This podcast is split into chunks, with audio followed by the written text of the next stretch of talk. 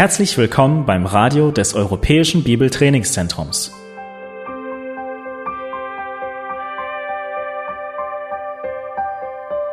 Unser Anliegen ist, dass der folgende Vortrag Sie zum Dienst für unseren Herrn Jesus Christus ermutigt.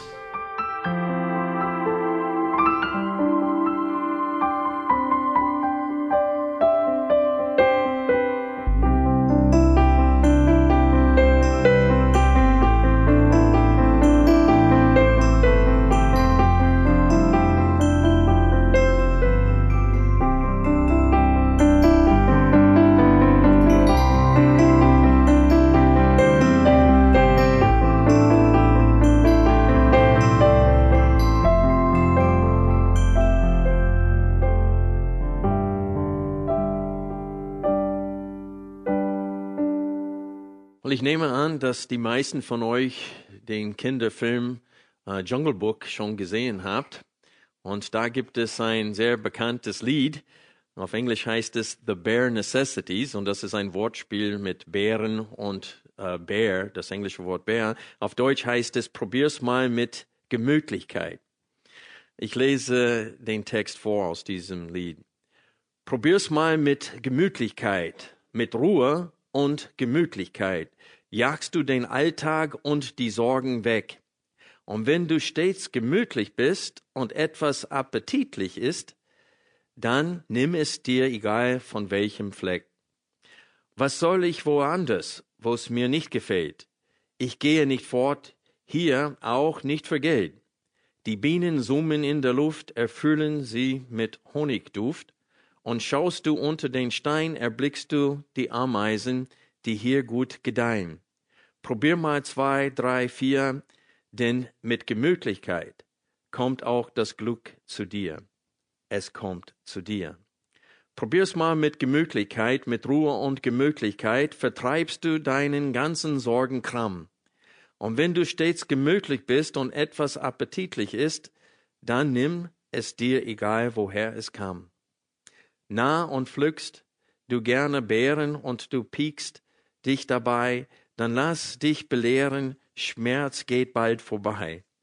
Du musst bescheiden, aber nicht gierig im Leben sein, sonst tust du dir weh, du bist verletzt und zählst nur drauf, darum pflücke gleich mit dem richtigen Dreh. Hast du das jetzt kapiert? Denn mit Gemütlichkeit kommt euch das Glück zu, kommt auch das Glück zu dir. Es kommt zu dir. Und wir Menschen grinsen, wenn wir so ein Lied hören, denn wir kennen unsere eigene Tendenz zur Gemütlichkeit. Die Tatsache ist, dass wir oft Witze über unsere Faulheit machen. Ich kenne den Witz, wo einer einen ziemlich großen Bauch hat, zeigt darauf und sagt, ja, es ist alles Muskel, es muss nur noch hart werden. Und wir alle lachen darüber. Es gibt einen Begriff auf Englisch, es heißt Sixpack und es hat eine doppelte Bedeutung. Es bedeutet äh, ursprünglich eine Sechserpackung von Bier, Dosen von Bier. Und äh, es wird dann in übertragenen Sinn für einen Menschen, der einen durchtrainierten Körper hat und hat diese Muskulatur hier vorne und dann nennt man das ein Sixpack. Und beide Bedeutungen wurden vereint in einem deutschen Spruch, was auf, oder eine Frage, die auf T-Shirts sogar gedruckt wird. Leute bestellen sich diese T-Shirts und die Aussage heißt, Warum ein Sixpack, wenn du ein ganzes Fass haben kannst? Den Sinn verstehen wir. Also wir lachen über solche Witze, weil wir uns selbst mit der Gemütlichkeit abgefunden haben. Wir haben das Handtuch bereits geworfen und kämpfen nicht mehr gegen die Trägheit unseres Fleisches. In diesem Walt Disney Lied Probier es mit der Gemütlichkeit werden die Bienen und die Ameisen erwähnt. Ist das euch aufgefallen? Was wissen wir über Bienen und Ameisen? Die sind fleißig.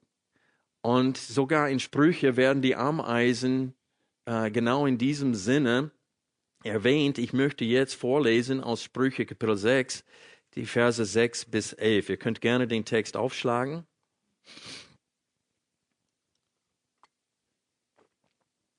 Das ist nicht der Predigtext für heute, aber passt sehr gut zu dem Predigtext.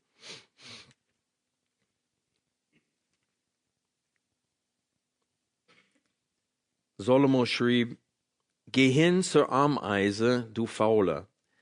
Sieh ihre Wege an und werde weise. Sie, die keinen Anführer, Aufseher und Gebieter hat, sie bereitet im Sommer ihr Brot und sammelt in der Ernte ihre Nahrung. Bis wann, du Faule, wirst du noch liegen? Wann willst du aufstehen von deinem Schlaf? Noch ein wenig Schlaf, noch ein wenig Schlummer, noch ein wenig Hände falten, um auszurühren, und schon kommt wie ein Landstreicher deine Armut und dein Mangel wie ein unverschämter Mann. Ich möchte euch bitten, 1. Korinther Kapitel 9 aufzuschlagen. Wir betrachten weiterhin die Worte des Paulus bezüglich der Frage, äh, ob ein Christ Götzenopferfleisch essen darf oder nicht. Und in diesem Zusammenhang verwendet Paulus sich selbst als Vorbild. Und auch in diesen letzten vier Versen, Kapitel 9, die Verse 24 bis 27, verwendet Paulus sich selbst weiterhin als Vorbild. Lass uns diese vier Verse gemeinsam lesen. Wisst ihr nicht, dass die, welche in der Rennbahn laufen, zwar alle laufen, aber einer den Preis empfängt? Lauft so, dass ihr ihn erlangt. Jeder aber, der kämpft, ist enthaltsam in allem. Jener freiwillig, damit sie einen vergänglichen Siegeskranz empfangen. Wir aber einen unvergänglichen. Ich laufe nun so nicht wie ins Ungewisse, ich kämpfe so nicht wie einer, der in die Luft schlägt, sondern ich zerschlage meinen Leib und knechte ihn, damit ich nicht, nachdem ich anderen gepredigt, selbst verwerflich werde. Hier sehen wir ziemlich das Gegenteil von dem Lied Probier es mit der Gemütlichkeit, nicht wahr? Ich habe im Laufe der Jahre etwas festgestellt, nämlich, wenn es mir geistlich nicht gut geht, dann liegt es nicht an das Fehlverhalten anderen, sondern an mein Versagen, meinem eigenen Gewissen zu gehorchen. Wenn es mir geistlich nicht gut geht, dann liegt es nur an einer Sache. Ich gehorche meinem Gewissen nicht. Denn mein Gewissen ist biblisch informiert. Ich weiß, wie ein Christ leben soll. Und wir haben gerade einen Text gelesen, wo es uns deutlich gemacht wird, wie wir mit unserem Körper umgehen sollen. Und ich weiß, dass Christen ein diszipliniertes Leben führen sollen. Das heißt, sie sollen viel Enthaltsamkeit besitzen. Ich weiß, welche Erwartungen Gott von mir hat. Und wenn ich diese Erwartungen ungenügend nachgehe, dann bin ich mit mir selbst unzufrieden. Und diese Unzufriedenheit ist vorhanden, auch wenn wir sie nicht wahrnehmen. Wir denken, vielleicht liegt es an irgendetwas anderes. Aber es liegt fast immer daran, dass wir mit uns selbst unzufrieden sind. Denn wir wissen, wie wir uns verhalten sollen, wie wir uns äh, leben, wie wir leben sollen, wie das Leben führen sollen, aber wir tun es nicht. Und wenn wir unseren Alltag nicht so gestalten, wie wir es selbst für richtig halten, dann werden wir entweder mehr und mehr kraftlos, weil wir ein unreines Gewissen mit uns rumschleppen, oder noch schlimmer, finden wir uns mit unserem Versagen ab und versuchen unser Gewissen zum Schweigen zu bringen, indem wir lahmen Ausreden ausdenken.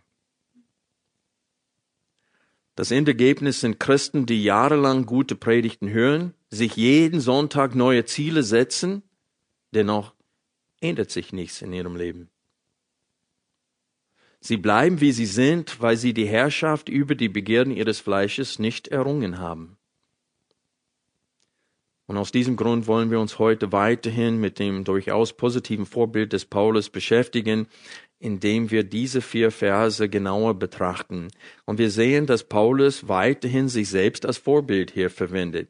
In Kapitel 8 zeigt Paulus uns die richtige Herzenseinstellung, die wir anderen Geschwistern im Herrn gegenüber haben sollen, nämlich wir sollen lieber auf unsere Rechte im Herrn verzichten, auf unsere Freiheit verzichten, eher dass wir ein, einen Bruder oder eine Schwester im Herrn zum Stolpern bringen durch die Ausübung unserer Freiheit.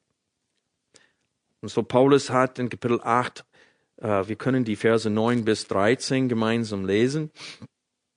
Das ist, was er auch im Blick hat hier am Ende von Kapitel 9. 1. Korinther 8, Vers 9. Seht aber zu, dass nicht etwa diese eure Freiheit den Schwachen zum Anstoß wird. Denn wenn jemand dich, der du Erkenntnis hast, im Götzentempel zu Tisch liegen sieht, wird nicht sein Gewissen, da er schwach ist, bestärkt werden, die Götzenopfer zu essen? Und durch deine Erkenntnis kommt der Schwache um, der Bruder, um dessen Willen Christus gestorben ist. Den ihr aber so, wenn ihr aber so gegen die Brüder sündigt und ihr schwaches Gewissen verletzt, so sündigt ihr gegen Christus. Darum, wenn eine Speise meinem Bruder Anstoß gibt, so will ich nie und nimmer mehr Fleisch essen, damit ich meinem Bruder keinen Anstoß gebe. Und diese Aussage hier am Ende ist, wo Paulus beginnt, sich selbst als Vorbild darzustellen.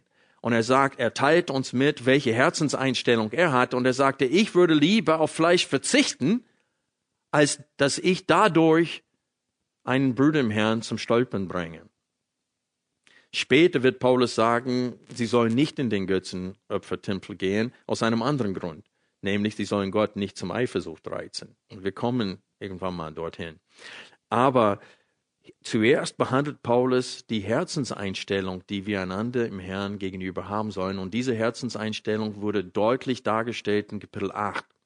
In Kapitel 9, in den Versen 1 bis 23, hat Paulus hauptsächlich betont, dass er als Apostel Jesu Christi die Freiheit hat, finanzielle Unterstützung zu verlangen und auch zu akzeptieren für seinen Dienst Dienste am Evangelium. Und er gibt mehrere Argumente und zitiert das Alte Testament und das Neue Testament.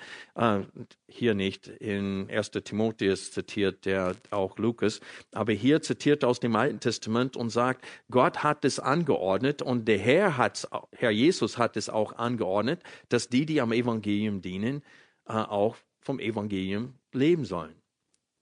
Und er sagte, aber ich verzichte freiwillig darauf. Warum?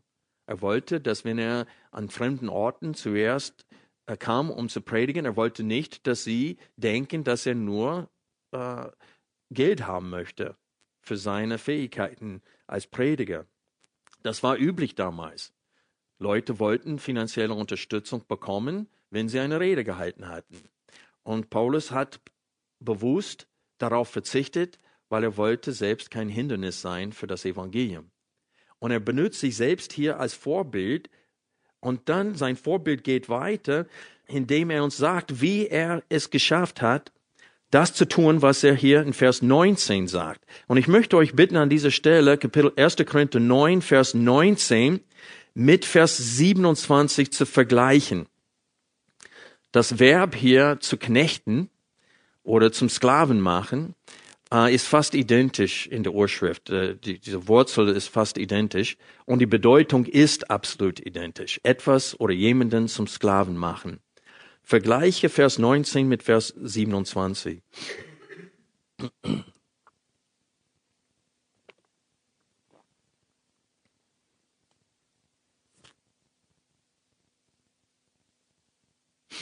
In Vers 19 lesen wir, denn obwohl ich allen gegenüber frei bin, habe ich mich allen zum Sklaven gemacht, damit ich so viele wie möglich gewinne. Und damit meinte er, wenn er unter den Juden ist, dann hält er sich immer noch an das Gesetz Mose, obwohl einige äh, Gesetze nicht mehr äh, gültig sind. Und er sagt, er hält sich trotzdem dran. Deswegen hat er Timotheus genommen und ihn, äh, sag mal, beschnitten ähm, damit er Zugang zu den Juden haben konnte, wenn Timotheus auch dabei ist. Und als er unter den Heiden war, hatte äh, nicht ohne Gesetz sich verhalten, weil er sagte, ich bin immer unter dem Gesetz Christi. Und das war die letzte Predigt, die wir betrachtet haben über diesen Abschnitt, nämlich, was ist das Gesetz Christi? Und er sagte, ich bin immer unter dem Gesetz Christi, aber ich verhalte mich unter den Nationen, ich esse, was sie zubereiten und so weiter, auch wenn es nicht koscher ist, äh, weil ich sie er, äh, erreichen möchte mit dem Evangelium. Und an dieser Stelle, lass mich kurz etwas sagen. Wenn wir unsere Kinder erziehen, und erlauben, dass sie am Tisch so wählerisch sind und das nicht essen und das nicht essen und das nicht essen, dann brauchen wir uns nicht wundern, wenn sie nie äh, tauglich werden als Missionaren. Weil Missionare müssen verzichten auf ihre Rechte und das, was ihnen schmeckt oder nicht schmeckt, wenn sie in fremden Kulturen auftreten sollen, um dort dem Herrn zu dienen. Und so, ich wollte das einfach loswerden. Kommen zurück zum Text. Wir vergleichen Vers 19 mit Vers 27. Paulus sagt hier, und das möchte ich mit allem, mit aller Deutlichkeit betonen. Paulus sagt uns, wie er es geschafft hat, auf seine Rechte zu verzichten. Er teilt uns hier mit, wie er es geschafft hat, sich selbst allen Menschen gegenüber zum Sklaven zu machen. Er sagte, ich habe mich allen Menschen gegenüber zum Sklaven gemacht, zum Diener gemacht. Und wie hat er es getan? Vers 27. Wir lesen hier, sondern ich zerschlage meinen Leib und mache ihn zum Sklaven damit ich nicht, nachdem ich anderen gepredigt, selbstverwerflich werde. Also Paulus teilt uns hier mit, mit welcher Enthaltsamkeit er mit seinem Körper umgeht. Das heißt, er herrscht, er hat die Herrschaft über seinen Leib. Er sagt seinen Leib, was es essen soll und was es nicht essen soll. Er entscheidet, nicht sein Leib. Sein Leib diktiert Paulus nicht, was er ist, wann er es ist, wann er ins Bett geht, wann er aufsteht. Sein Gehirn, sein Verstand, sein biblisch informiertes Gewissen sagt ihm, wann er aufsteht, wann er ins Bett geht, was er ist, wie viel er ist und wann er ist. Und er sagt, weil ich die Herrschaft gewonnen habe über meinen Leib und weil ich dauerhaft kämpfe gegen die Begierden meines Fleisches, so dass ich dauerhaft die Herrschaft über meinen Leib habe, bin ich in der Lage, allen Menschen als Sklaven zu dienen. Denk an heute Morgen. Das Wetter ist ungemütlich. Und die Versuchung kam bei mir, ja, vielleicht heute könntest du auf dem Park, Gemeindeparkplatz parken. Siehst du, die Möglichkeit führt uns dahin, dass wir anderen nicht dienen sondern dass wir uns selbst dienen. Die Enthaltsamkeit aber führt uns dazu, wir sagen, auch wenn ich nass werde, parke ich rüber und lasse ich die Parkplätze für andere. Versteht ihr? Ich hoffe, anhand dieser Illustration könnt ihr sehen, was Paulus hier sagen will. Die Verse äh, 24 bis 27 ist nicht ein völlig Einschub von irgendwelchen anderen Gedanken. Es passt immer noch zu seiner Antwort auf der Frage, sollen wir Götzenopferfleisch oder dürfen wir Götzenopferfleisch essen oder nicht? Und er sagte, wir sollen auf gar keinen Fall einen Bruder im Herrn zum Stolpern bringen. Und ich habe mich selbst zum Knecht aller gemacht. Allen Menschen. Und dann sagt er, und ich, hier ist, wie ich es geschafft habe, ich habe meinen Leib zu meinem Sklaven gemacht. Ich sage, meinem Leib, was es zu tun hat und nicht umgekehrt. Und ich sage euch, das ist das Geheimnis des christlichen Lebens. Paulus sagte Timotheus, kämpfe den guten Kampf des Glaubens. Und das ist das, was er hier meint. Wir müssen alle kämpfen. Wir müssen alle ringen. Wir müssen in allem enthaltsam sein, genau wie Weltmenschen, die Sportler sind, es tun. Die tun es, um Ehre bei Menschen zu bekommen. Wir tun es, um Ehre bei Gott zu bekommen und um Gott Ehre zu, zuzubereiten. Und so das ist, worum es geht in der heutigen Predigt. Und wenn wir hier äh, die Verse nochmal anschauen, sehen wir, dass äh, Paulus sich selbst als Vorbild weiterhin darstellt, indem er sagt, ahmt mich und Jesus nach. Und so endet er seine Antwort auf diese Frage in Kapitel 10. Ab Vers 31 lesen wir, ob ihr nun isst oder trinkt oder sonst etwas tut, tut alles zur Ehre Gottes. Gibt weder den Juden noch den Griechen noch der Gemeinde Gottes einen Anstoß. So wie auch ich in allen Stücken allen zu gefallen lebe und nicht meinen Nützen suche, sondern den der vielen, damit sie gerettet werden seid meine Nachahmer, gleich wie auch ich Nachahmer des Christus bin. Und so Paulus sagt hier schon in Kapitel 9, das, was er am Ende dieses Abschnittes sagt, nämlich ahmt mich nach. Ich stelle mich da als Vorbild. Ich ahme Christus nach. Ich folge Christus in diese Sache nach. Christus sagte, ihr habt recht, ich bin Herr und ich bin König. Aber ich bin nicht gekommen, um bedient zu werden, sondern um zu dienen. Und Paulus teilt uns hier mit, wie er es geschafft hat, Christus in diese Sache nachzuahmen. Ich zerschlage meinen Leib, sagt er. Und so der Titel der heutigen Predigt ist Enthaltsam in allem. Und die Illustration, die Paulus hier verwendet in allen vier Versen, in den Versen 24 bis 27, ist uns deutlich. Er, er nimmt Bezug hier auf die, und hier ist noch ein Wort, was ich nicht richtig aussprechen kann, Isthmischen Spiele. Ein Isthmus ist ein ganz kleiner Landstreifen. Und zwischen Nordgriechenland und Südgriechenland gibt es bis heute diese Isthmus.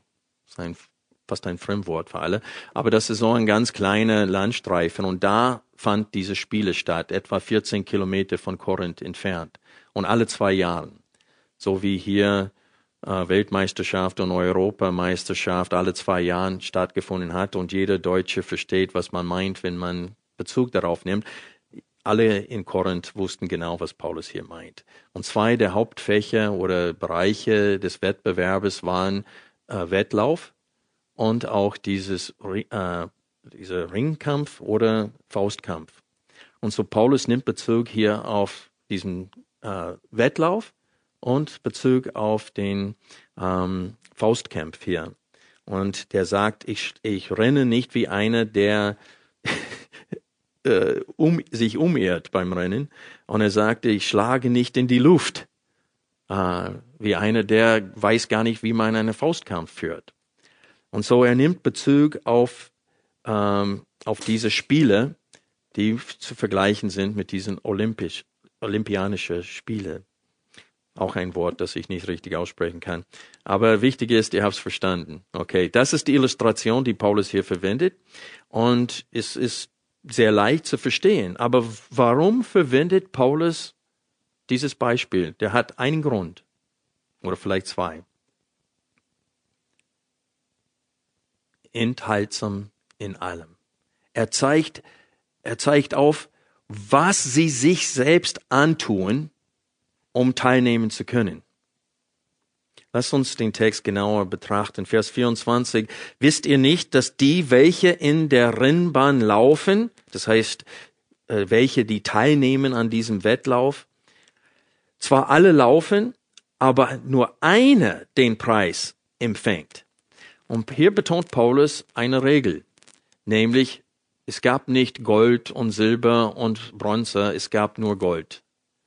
Nur der Erste hat gewonnen. Es gab keinen zweiten Platz oder dritten Platz, nur erst den ersten Platz.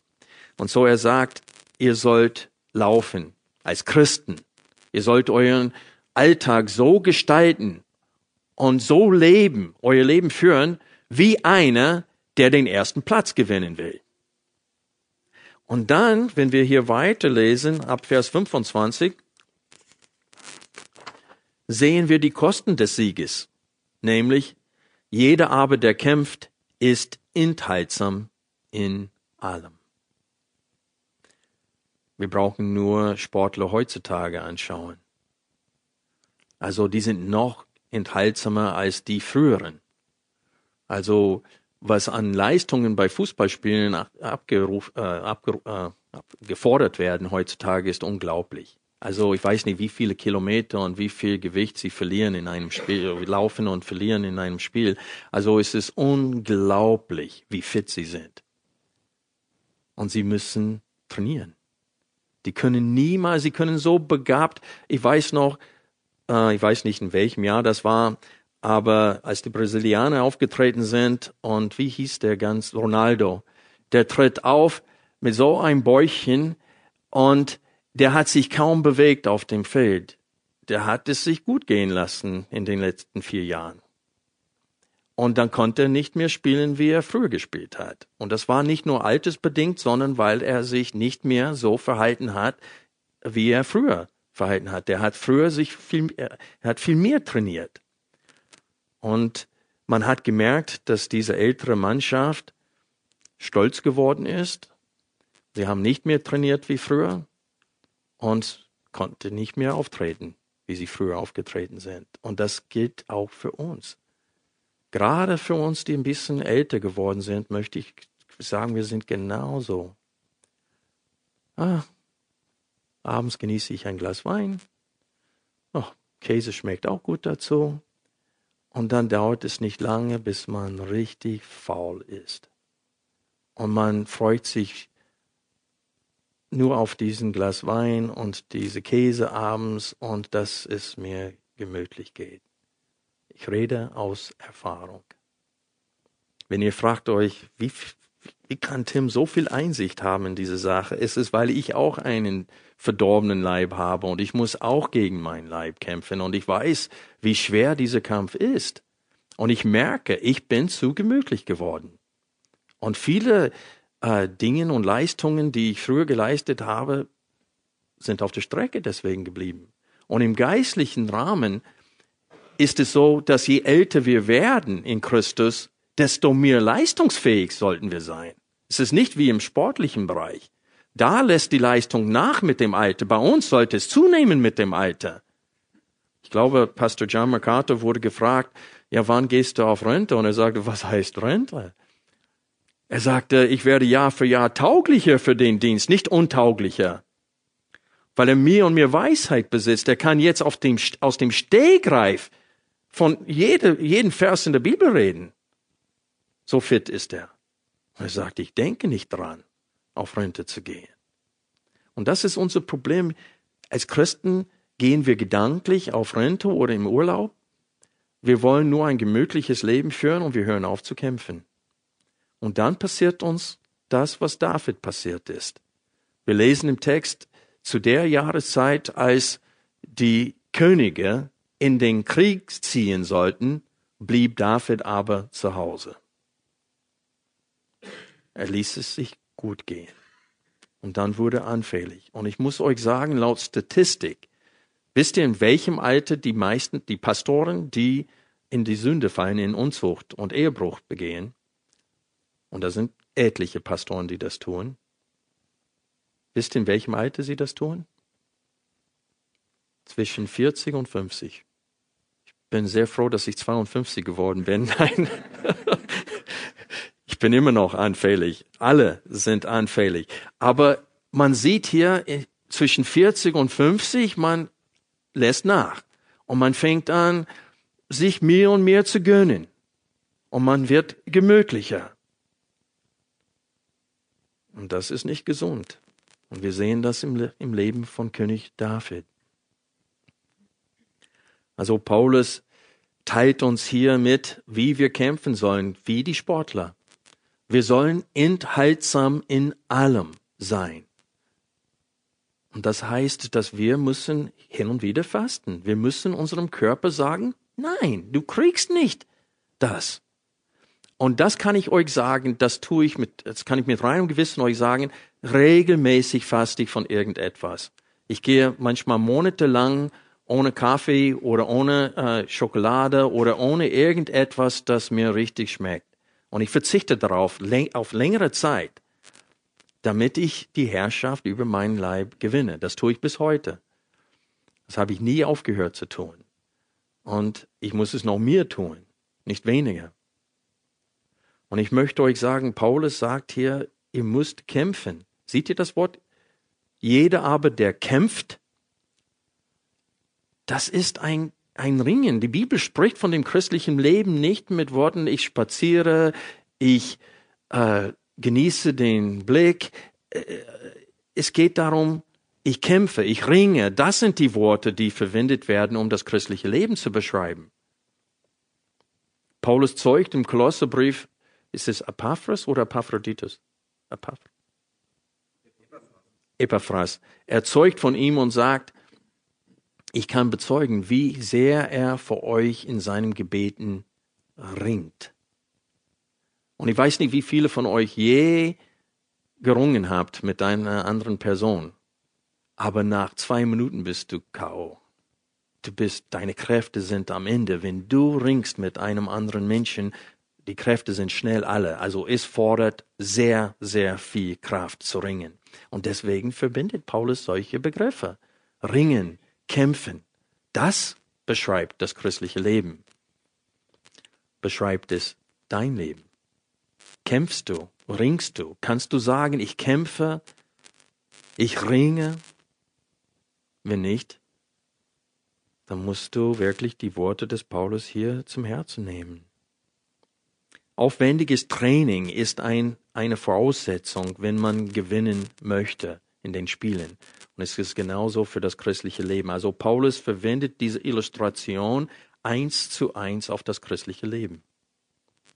Enthaltsam in allem. Und dann teilt er uns die richtige Motivation der Enthaltsamkeit. Was ist laut Vers 25b, äh, das heißt die zweite Hälfte vom Vers 25, was ist die Motivation der Sportler? Warum sind sie in allem enthaltsam? Die wollen den Siegeskranz bekommen. Damals hat nur der Sieger das vom Kaiser bekommen, hat er dann so ein Siegeskranz aus Blättern bekommen und dann äh, ist es nach einer gewissen Zeit äh, sagt man, verwelkt.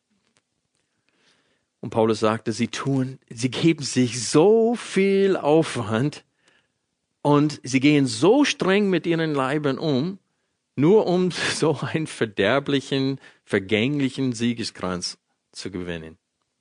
Aber es ist nicht nur wegen des Siegeskranzes. Was, diese, dieser Kranz war ein, ein Symbol für was?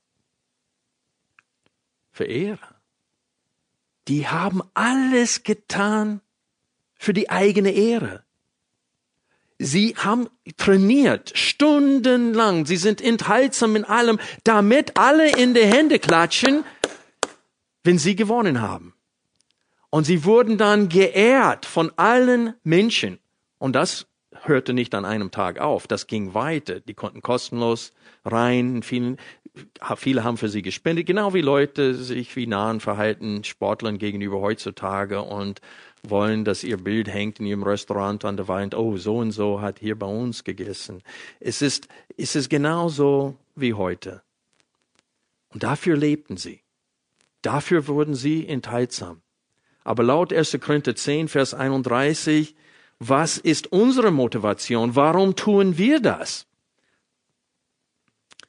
Kapitel 10, Vers 31, ob ihr nun isst oder trinkt oder sonst etwas tut, tut alles zur Ehre Gottes. Nicht zur eigenen Ehre, sondern zur Ehre Gottes.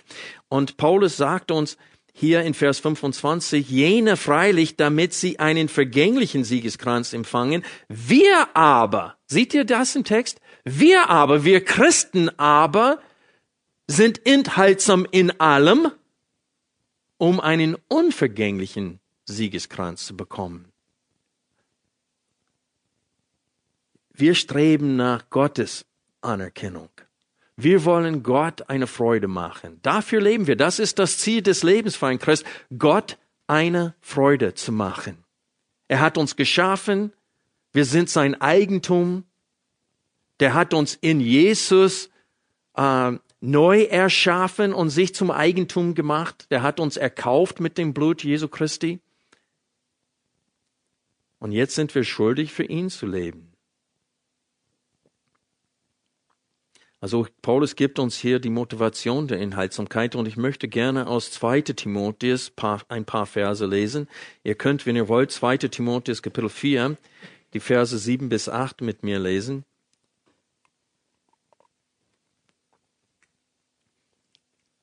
Ich möchte auch etwas heute sagen. Ich weiß nicht, wer so treu darin uns Predigen dient und Wasser jeden Sonntag hier hinstellt, aber danke dafür. Es ist ein guter Dienst. Ich weiß nicht, wer das ist, aber danke. 1. Timotheus 4, 7 bis 8. Ich habe den guten Kampf gekämpft, sagt Paulus. Ich habe den Lauf vollendet. Ich habe den Glauben bewahrt. Fortan liegt mir bereit der Siegeskranz der Gerechtigkeit, den der Herr, der gerechte Richter, mir als Belohnung geben wird an jenem Tag. Nicht allen aber mir, nicht allein aber mir, sondern auch allen, die sein Erscheinen lieb gewonnen haben. Und hier sehen wir die, die Herzenseinstellung. Wer sich, wer Vorfreude im Herzen hat über die Wiederkunft Jesu Christi und freut sich, Jesus kommt wieder. Und das ist das, was ihn motiviert. Ich werde Jesus sehen. Ich werde eines Tages vor ihm stehen. Ihr kennt Gerlinde Schulz. Sie liegt, wenn der Herr kein Wunder tut, auch im Sterben. Ihr Vater ist vor paar Tagen gestorben. Und ich habe mit ihr telefoniert, Linda und ich, wir haben sie besucht. Und das ist ihr Ziel, dass ihr Vorfreude auf die Begegnung mit dem Herrn zunimmt, falls der Herr sie nicht heilt. Und dass sie mit dieser Erwartung, Jesus zu sehen, lebt. Und das ist, das ist für uns alle die Herausforderung, nicht wahr? Äh, Bernie hat das, äh, ehe wir angefangen haben, heute zu singen, äh, auch das Gleiche zum Ausdruck gebracht. Unser, unser Ziel muss es sein, Gott von ganzem Herzen zu lieben und auch anzubeten. Und das ist der eigentliche Kampf. Weil wenn die Motivation fehlt, fehlt auch die Kraft. Ihr wisst, wenn wir motiviert sind, dann ziehen wir eine Sache durch. Und die ersten Wochen, ersten Tagen und ersten Wochen, wenn wir etwas uns vornehmen und anfangen umzusetzen, sind die schwierigsten. Aber dann sehen wir den Erfolg und wir kriegen mehr und mehr Motivation und dann irgendwann mal ist das ein Selbstläufer. Dann machen wir, wir ziehen die Sache durch, weil wir motiviert sind. Und die Motivation, die wir in uns pflegen müssen, ist die Größe Gottes der ist so groß. Heute Morgen hatte ich die Gelegenheit, eine Mücke zu töten und ich tat es nicht. ich saß am PC und da kam eine kleine Mücke und wir schleppen Brennholz im Haus, die verstecken sich da, es wird warm im Haus und dann werden sie plötzlich, äh, wie heißt das? Lebendig. Und sie bewegen sich. Und ich wollte diese Mücke töten und dann vor dem Bildschirm habe ich einfach das Licht durch die Flügel sehen können. Und ich habe gemerkt, was für ein Geschöpf. Ich werde sie weiterhin töten im Leben, aber, aber ich musste in dem Augenblick dieses Geschöpf wundern, bewundern und dann natürlich auch den Schöpfer. Selbst eine Mücke zeugt von seiner Größe und von seiner Herrlichkeit. Und das ist unser Problem. Der Teufel wendet alles an, dass wir Gott in seiner Größe und in seiner Herrlichkeit nicht sehen und nicht wahrnehmen. Denn das ist die Motivation für uns. Wenn wir Gott sehen, wie er in Wirklichkeit ist, dann sind wir voll motiviert, ihm in allem zu ehren und ihm zu dienen. Aber sobald unser Bild oder unser Blick von dem Bild Gottes abgelenkt wird auf andere Sachen, dann lässt die Motivation auch nach. Es ist wichtig für uns zu verstehen, dass der eigentliche Kampf ist es, Gott in alle seine Herrlichkeit wahrzunehmen. Und wir müssen alles tun, was dazu führt, dass wir Gott in seiner Größe wahrnehmen, so dass die Motivation vorhanden ist, unseren Leib zu, zu knechten. Ich wollte vorhin zwei Verse lesen, einmal aus 2. Petrus und einmal aus Titus. Ich habe es vergessen zu tun. Ah, weil sie noch nicht dran sind. Deswegen, die kommen jetzt gleich. Aber wir können diese Verse jetzt leben, lesen. Ich wollte sie in Bezug auf 1. Äh, Korinther 9, Vers 26 lesen, wo Paulus sagt, ich laufe nun so nicht wie ins Ungewisse, ich kämpfe so nicht wie einer, der in die Luft schlägt, sondern ich zerschlage meinen Leib und knechte ihn. Und ich wollte 2. Petrus Kapitel 2, Vers 19 mit euch lesen, damit wir sehen können, was es heißt, den Leib zum Sklaven zu machen, den eigenen Leib zum Sklaven oder zum Knecht zu machen. Es steht hier bezüglich der Irrlehrer, schreibt Petrus, sie versprechen ihnen Freiheit, das heißt ihren Zuhörern, während sie selbst Sklaven des Verderbens sind. Denn von wem jemand überwältigt ist, dem ist er auch als Sklave unterworfen. Und dann Titus 2.3, ebenso die alten Frauen, die ihre Haltung dem Heiligen angemessen, nicht verleumderisch, nicht Sklavinnen von vielem Wein. Und hier meint er, dass ein Mensch kann Sklave vom Wein. Dass, dass der Körper sagt, ich will das haben und sie sind Sklaven. Die müssen nachgeben und sie müssen es haben. Und das ist, was Paulus hier meint. Mein Leib soll mir nicht diktieren, wo es lang geht, sondern ich diktiere meinen Leib, wo es lang geht. In Vers 27 sehen wir, warum Paulus so diszipliniert mit seinem Leib umgegangen ist. Wir haben ein damit hier im Text. Damit ich nicht, nachdem ich anderen gepredigt habe, selbst verwerflich werde. Ich würde das Wort verwerflich durchstreichen und es ersetzen mit disqualifiziert. Weil Paulus hat hier immer noch diese Illustration des Spiels oder dieser Spiele im Sinne. Wenn einer nicht nach den Regeln gespielt hat, wurde er disqualifiziert und er dürfte nicht teilnehmen an den Spielen. Und so Paulus spricht hier von äh, einer Disqualifikation, weil man sich nicht an die Regeln hält. Viele Christen sehen hierin ein, eine, eine Begründung oder Unterstützung für die Lehre, dass das Heil verlierbar ist. Aber ich möchte sagen, wenn wir alle Details dieser Illustration wirklich extrem und wörtwörtlich nehmen würden, würde es heißen, dass nur ein Christ gerettet wird dass wir alle kämpfen, aber nur eine von uns gewinnt. Versteht ihr, was ich meine? Also man muss sehr vorsichtig sein, wie man Illustrationen verwendet, wenn es um die systematische Theologie geht. Aber ich möchte dennoch sagen, dass wenn wir weiterlesen in 1. Korinther 10, Paulus eine ganz starke Warnung an Christen gibt, falls sie sich getäuscht haben. Und es steht die Vorfahren der Juden, die Israeliten zur Zeit Mose da als Illustration, die Mitläufer waren. Sie haben Gott mit den Lippen geehrt, aber ihre Herzen waren weit entfernt von ihm. Und so es kann durchaus sein, dass Paulus sagt hier, damit ich nicht, nachdem ich anderen gepredigt habe, selbst disqualifiziert wäre, dass er meint, ich tue das, was Petrus gesagt hat. Und was hat Petrus gesagt in 2. Petrus, Kapitel 1? Lass uns diesen Text kurz aufschlagen.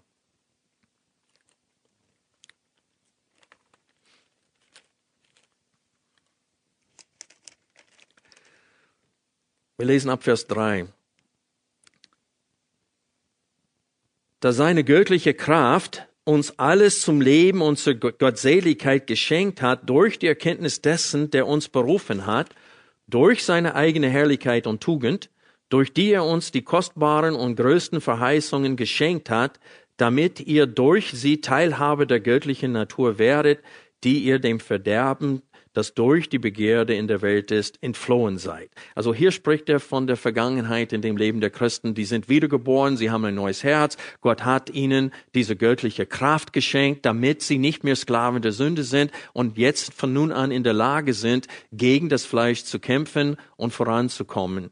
Und dann sagt er hier, Vers 5, eben deshalb weil Gott euch von der Macht der Sünde befreit hat, wendet aber auch allen Fleiß auf und reicht in eurem Glauben die Tugend dar. In der Tugend aber die Erkenntnis, in der Erkenntnis aber die Enthaltsamkeit, in der Enthaltsamkeit aber das Ausharren, in dem Ausharren aber die Gottseligkeit, in der Gottseligkeit aber die Brüderliebe, in der Brüderliebe aber die Liebe was er hier sagt, wenn füge ich das hinzu, das hinzu, das hinzu, das hinzu, das Fundament ist das, was wir nicht hinzufügen können, nämlich den Glauben. Und der wurde uns geschenkt, laut 2. Petrus 1.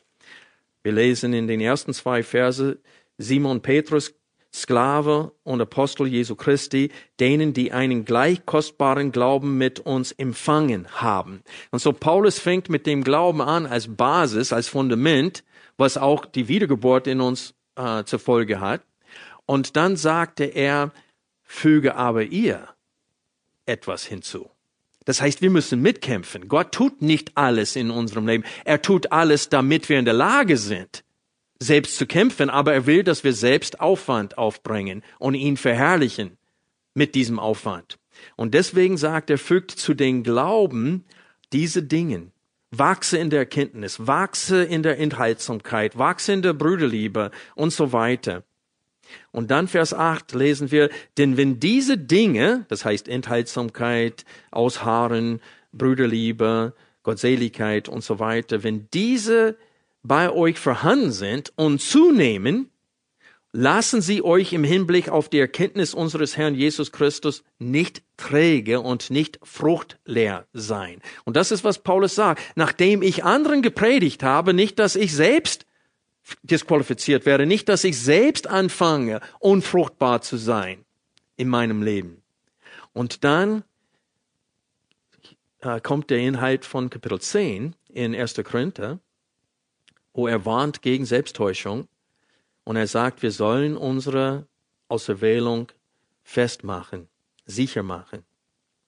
Und es steht hier in Vers 9, denn bei wem diese Dinge nicht vorhanden sind, der ist blind, kurzsichtig und hat die Reinigung von seinen früheren Sünden vergessen.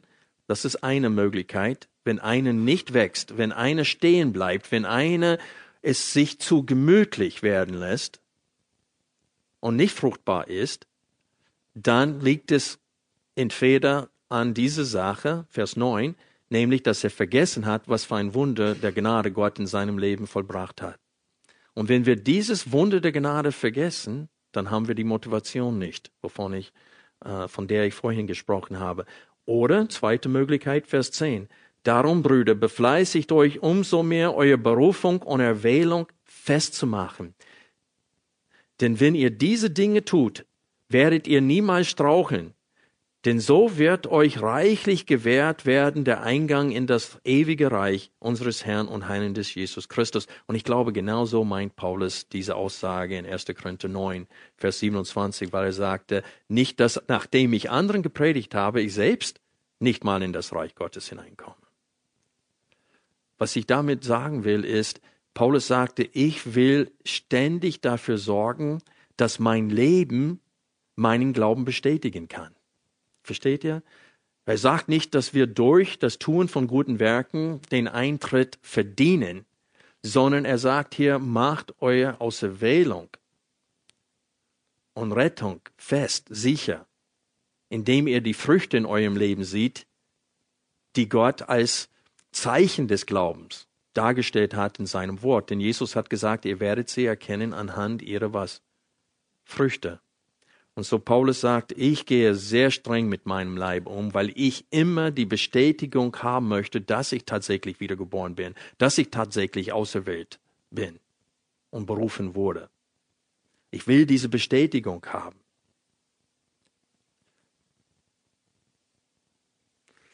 Wir kommen jetzt zum Schlusswort. Ich habe vorhin König David erwähnt und ich möchte an uns, die ein bisschen älter geworden sind, sagen, unser Wettlauf ist noch nicht vollendet. Wir befinden uns immer noch in einem Wettlauf.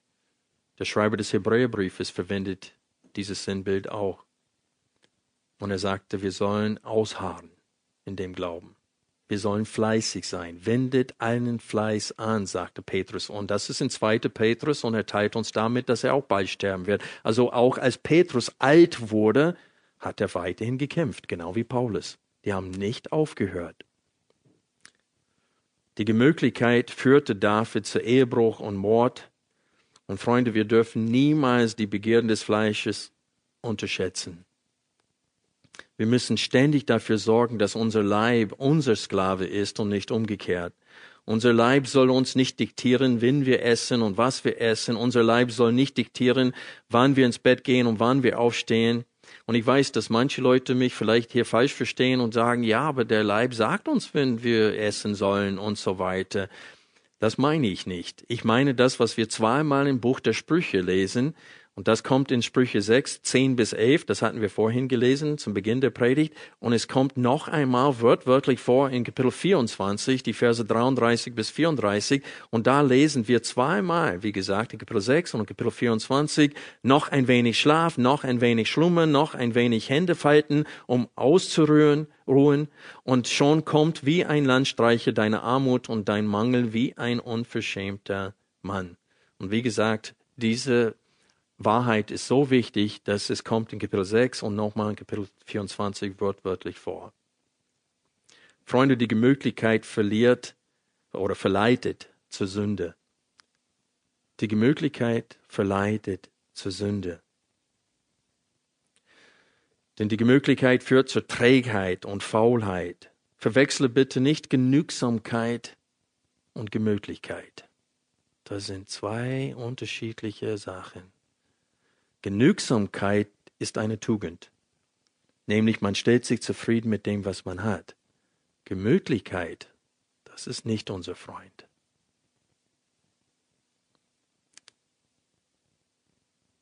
Freunde, wir können nicht uns allen Menschen zum Sklaven machen. 1. Korinther 9, Vers 19. Wenn wir selbst unter der Herrschaft der Begierden unseres Fleisches sind. 1. Korinther 9, Vers 27. Und ich hoffe, dass wir alle diese zwei Verse aus 1. Korinther 9 mit uns nehmen können. Wir sollen uns als Ehemänner uns unsere Frauen zum Sklaven machen unseren Kindern zum Sklaven machen, unseren Arbeitgeber zum Sklaven machen, einander im Herrn zum Sklaven machen. Denn Paulus war ein Apostel Jesu Christi. Und er sagte, und diese Freiheit habe ich abgegeben. Und ich habe mich selbst zum Sklaven aller gemacht. Und jetzt hat er uns gesagt, wie er es geschafft hat, indem er ganz streng mit seinem Leib umgegangen ist. Und das müssen wir auch tun. Sonst werden wir ein schlechtes Gewissen haben, unser Gewissen wird uns plagen und wir werden kraftlos dadurch sein. Was sollen wir tun als Anwendung? Ich muss immer wieder an diesen Slogan von Firma Nike, Nike denken, just do it. Tu es einfach. Und das müssen wir uns sagen. Wenn, ich, wenn, mein, wenn mein Gewissen mir sagt, ich soll um 10 Uhr ins Bett und um 6 Uhr aufstehen, tu es einfach. Du kannst es. Wenn ungläubige Menschen das tun können, dann kannst du es tun. Und das ist das, was uns eigentlich eine Schande sein sollte, wenn ungläubige Menschen mehr Herrschaft über ihren Körper haben, als wir es haben, dann sollte das uns schämen. Und das ist leider der Fall. Die tun es aus falschen Motivationen. Ihre Motivationen sind vor Gott ein Gräuel. Aber wenn wir es aus richtigen Motivationen tun, damit Gott verherrlicht wird, dann leben wir, wie Paulus gelebt hat.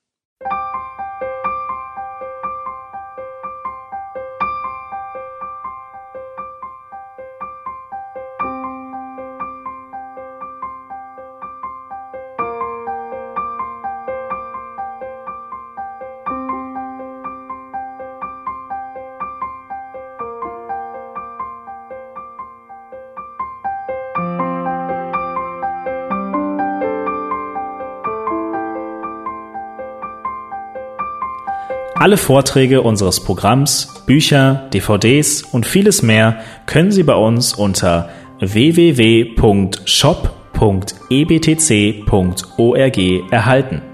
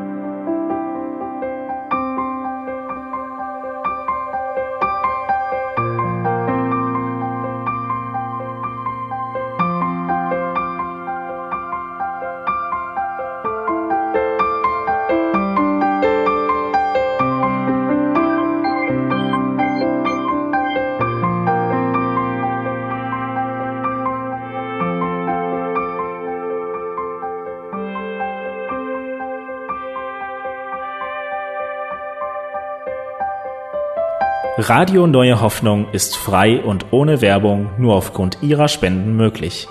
Wenn Sie weitere Informationen dazu finden möchten, wie Sie Radio Neue Hoffnung unterstützen können, besuchen Sie die Webseite www.rnh.de.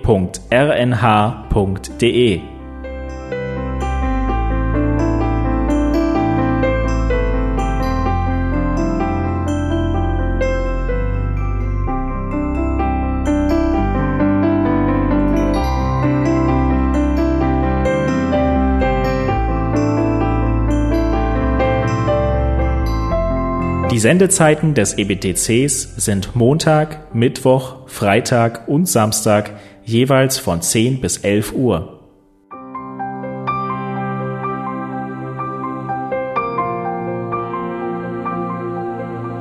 Sie finden uns im Internet unter www.ebtc.org.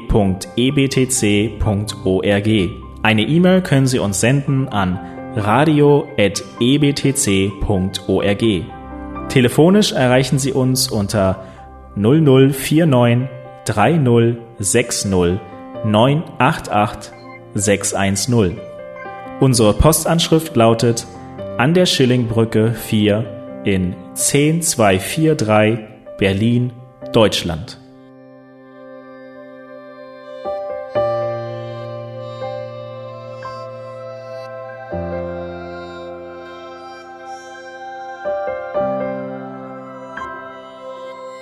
Auf Wiederhören und bis zum nächsten Mal beim EBTC Radio.